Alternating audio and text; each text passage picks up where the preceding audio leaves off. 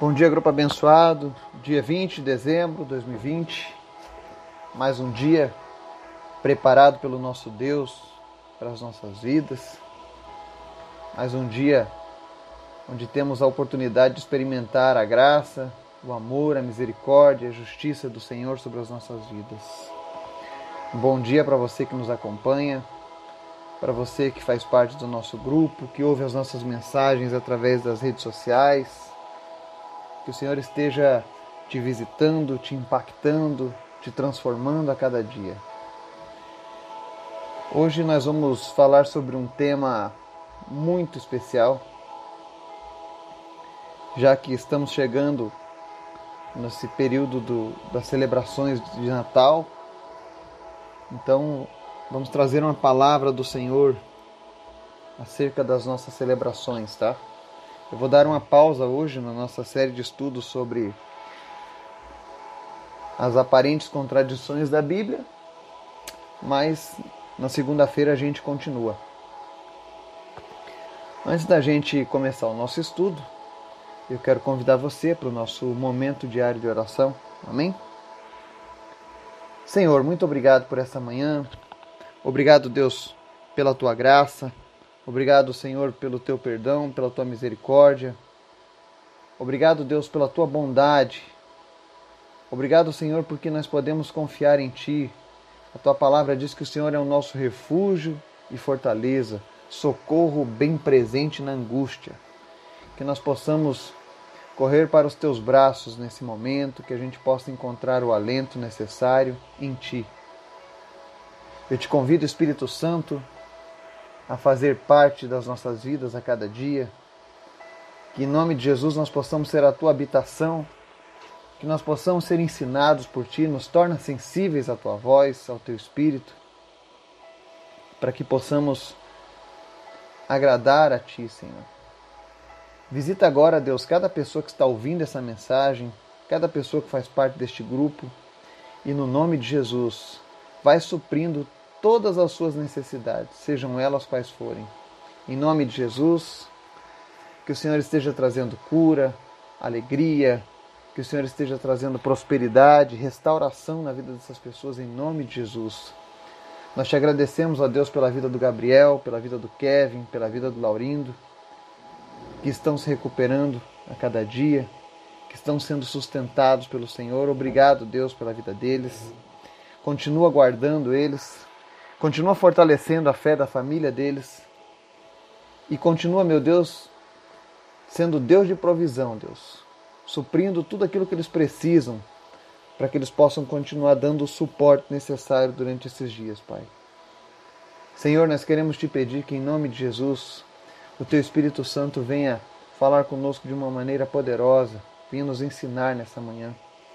Porque sem Ti nós não somos nada, Pai. Nós precisamos de Ti, Pai.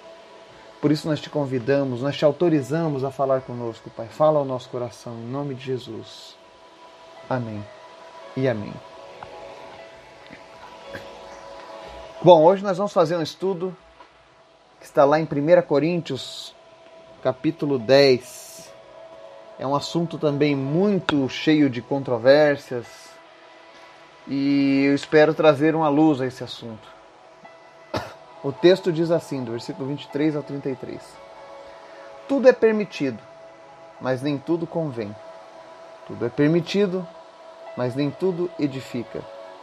Ninguém deve buscar o seu próprio bem, mas sim o dos outros. Comam de tudo o que se vende no mercado sem fazer perguntas, por causa da consciência, pois do Senhor é a terra e tudo o que nela existe. Se algum descrente o convidar para uma refeição e você quiser ir, coma de tudo que for apresentado, sem nada perguntar por causa da consciência. Mas se alguém disser, isso foi oferecido em sacrifício, não coma, tanto por causa da pessoa que o comentou, como da consciência. Isso é, da consciência do outro, não da sua própria. Pois, por que minha liberdade deve ser julgada pela consciência dos outros? Se participo da refeição com ação de graças, por que sou condenado por algo pelo qual dou graças a Deus?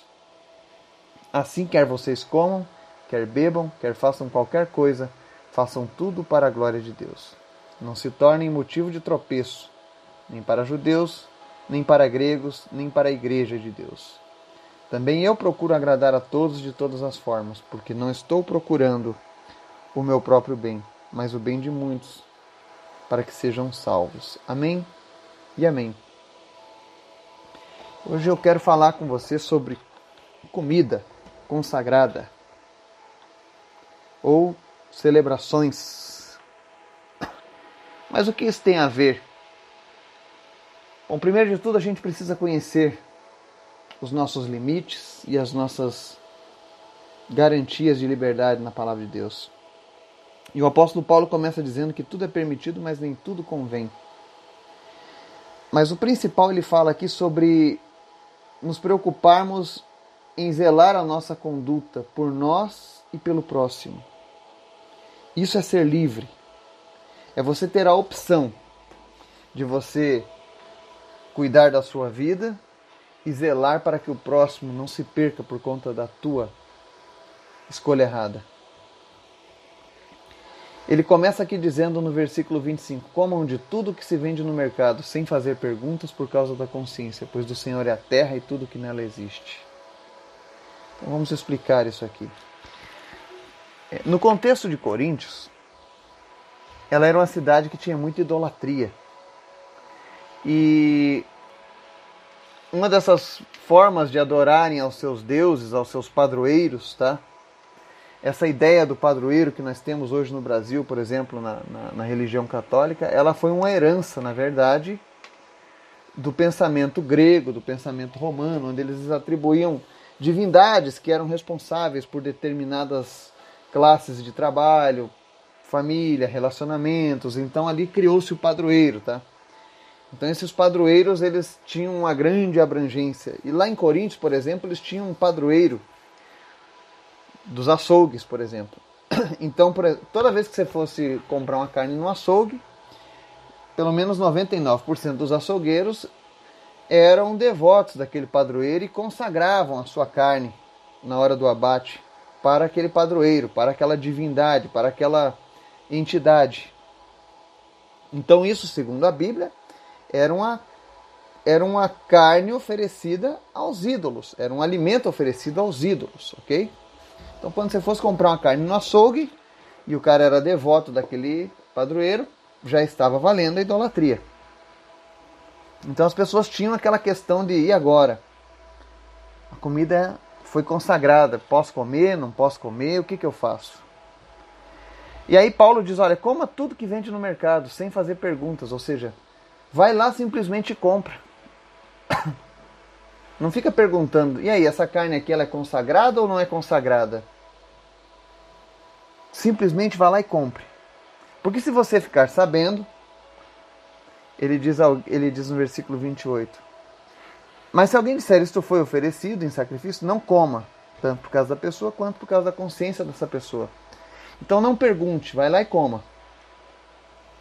Mas ele fala aqui, olha, o problema não é você a sua consciência, mas é a consciência dos outros. Lembrando que quando ele começa esse, esse capítulo, ele fala que é, a nossa liberdade ela não pode invadir a consciência do outro. Nós não podemos ser um motivo de tropeço. Então ele diz assim: olha, quando você for comer algo na casa de alguém, não pergunte se isso é sacrificado a um ídolo. Muitas vezes eu, por exemplo, já passei algumas situações em que, por obediência à palavra de Deus, eu tive que me negar a, a participar de uma, uma refeição, por exemplo. Então a gente precisa entender que quando fazemos isso, não estamos fazendo isso porque nos consideramos superiores, mas pelo contrário, é porque nós estamos resguardando a consciência daquele que está oferecendo também. A palavra diz assim: Se participo da refeição com ação de graças, por que sou condenado por algo que dou graças a Deus? Ou seja, muitas vezes, é, quando a gente ora antes de receber um alimento, você já deu graças a Deus por aquilo ali, então não vai te fazer mal algum. Porém, as pessoas que estão de fora podem pensar diferente. Então nós precisamos nos resguardar por conta deles. Para poder explicar melhor, eu tenho um texto que diz assim, 1 Coríntios 8, diz assim: Com respeito aos alimentos sacrificados aos ídolos, sabemos que todos temos conhecimento. O conhecimento traz orgulho, mas o amor edifica. Quem pensa conhecer alguma coisa não conhece como deveria, mas quem ama a Deus, este é conhecido por Deus. Portanto, em relação ao alimento sacrificado aos ídolos, sabemos que o ídolo não significa nada no mundo e que só existe um Deus. Pois mesmo que haja os chamados deuses, quer no céu, quer na terra, como de fato há muitos deuses e muitos senhores, para nós, porém, há um único Deus, o Pai, de quem vêm todas as coisas e para quem vivemos, e um só Senhor, Jesus Cristo, por meio de quem vieram todas as coisas e por meio de quem vivemos. Contudo, nem todos têm esse conhecimento. Alguns, ainda habituados com os ídolos, comem esse alimento como se fosse um sacrifício idólatra. Como a consciência deles é fraca, fica contaminada a comida, porém, não nos torna aceitáveis diante de Deus. Não seremos piores se não comermos, nem melhores se comermos. Contudo, tenham cuidado para que o exercício da liberdade de vocês não se torne uma pedra de tropeço, tropeço para os fracos. Amém? No versículo, no capítulo 8, Paulo dá um entendimento melhor sobre o que ele está dizendo ali no capítulo 10. Ele fala: olha, não existem outros deuses, nem existem outros senhores, existe apenas um Senhor que é Jesus e apenas um Deus que é o nosso Pai que está no céu. Mas algumas pessoas ainda vivem a consciência de medo, de respeito, de, de, de validar esses sacrifícios. E como a consciência deles é fraca, fica contaminada. Mas Paulo diz: olha, a comida não nos torna aceitáveis diante de Deus. A gente não é pior e nem melhor se a gente come ou se deixa de comer. Então, tudo aquilo que a gente vai fazer, você precisa prestar atenção se está em concordância com a palavra de Deus. Aí você me diz: ah, mas hoje não existe mais esse negócio de alimentos sacrificados aos ídolos. Bom, aqui na nossa Bahia, onde eu moro, nós temos um período aqui que fazem a festa de Cosme e Damião. Que na cultura afro é, são entidades tá? que são veneradas, que são cultuadas. Então, se tem alguém que é venerado ou cultuado, que não seja Deus ou Jesus, é idolatria. Vem contra os princípios de Deus. E no Cosme Damião eles fazem um prato chamado caruru, onde eles consagram aquele caruru para o Cosme Damião e depois oferecem para as crianças. Eles não veem maldade naquilo. Mas quem conhece a palavra vê que aquilo ali é algo que foi sacrificado a um ídolo. Foi consagrado a um ídolo. Então as pessoas que nos verem participando daquilo ali, elas têm a consciência fraca e vão pensar diferente acerca de nós. Então nós precisamos nos vigiar. A nível de Deus, se eu comer ou deixar de comer não me faz problema algum, porque para mim só há um Deus, só há um Senhor. Mas nós precisamos vigiar por nós e pelos outros. Porque a prática em si não é saudável. Então, por exemplo, Paulo nos dá esse alerta para que a gente tenha essa vigilância. Porque só há um Deus. Porque só há um Senhor.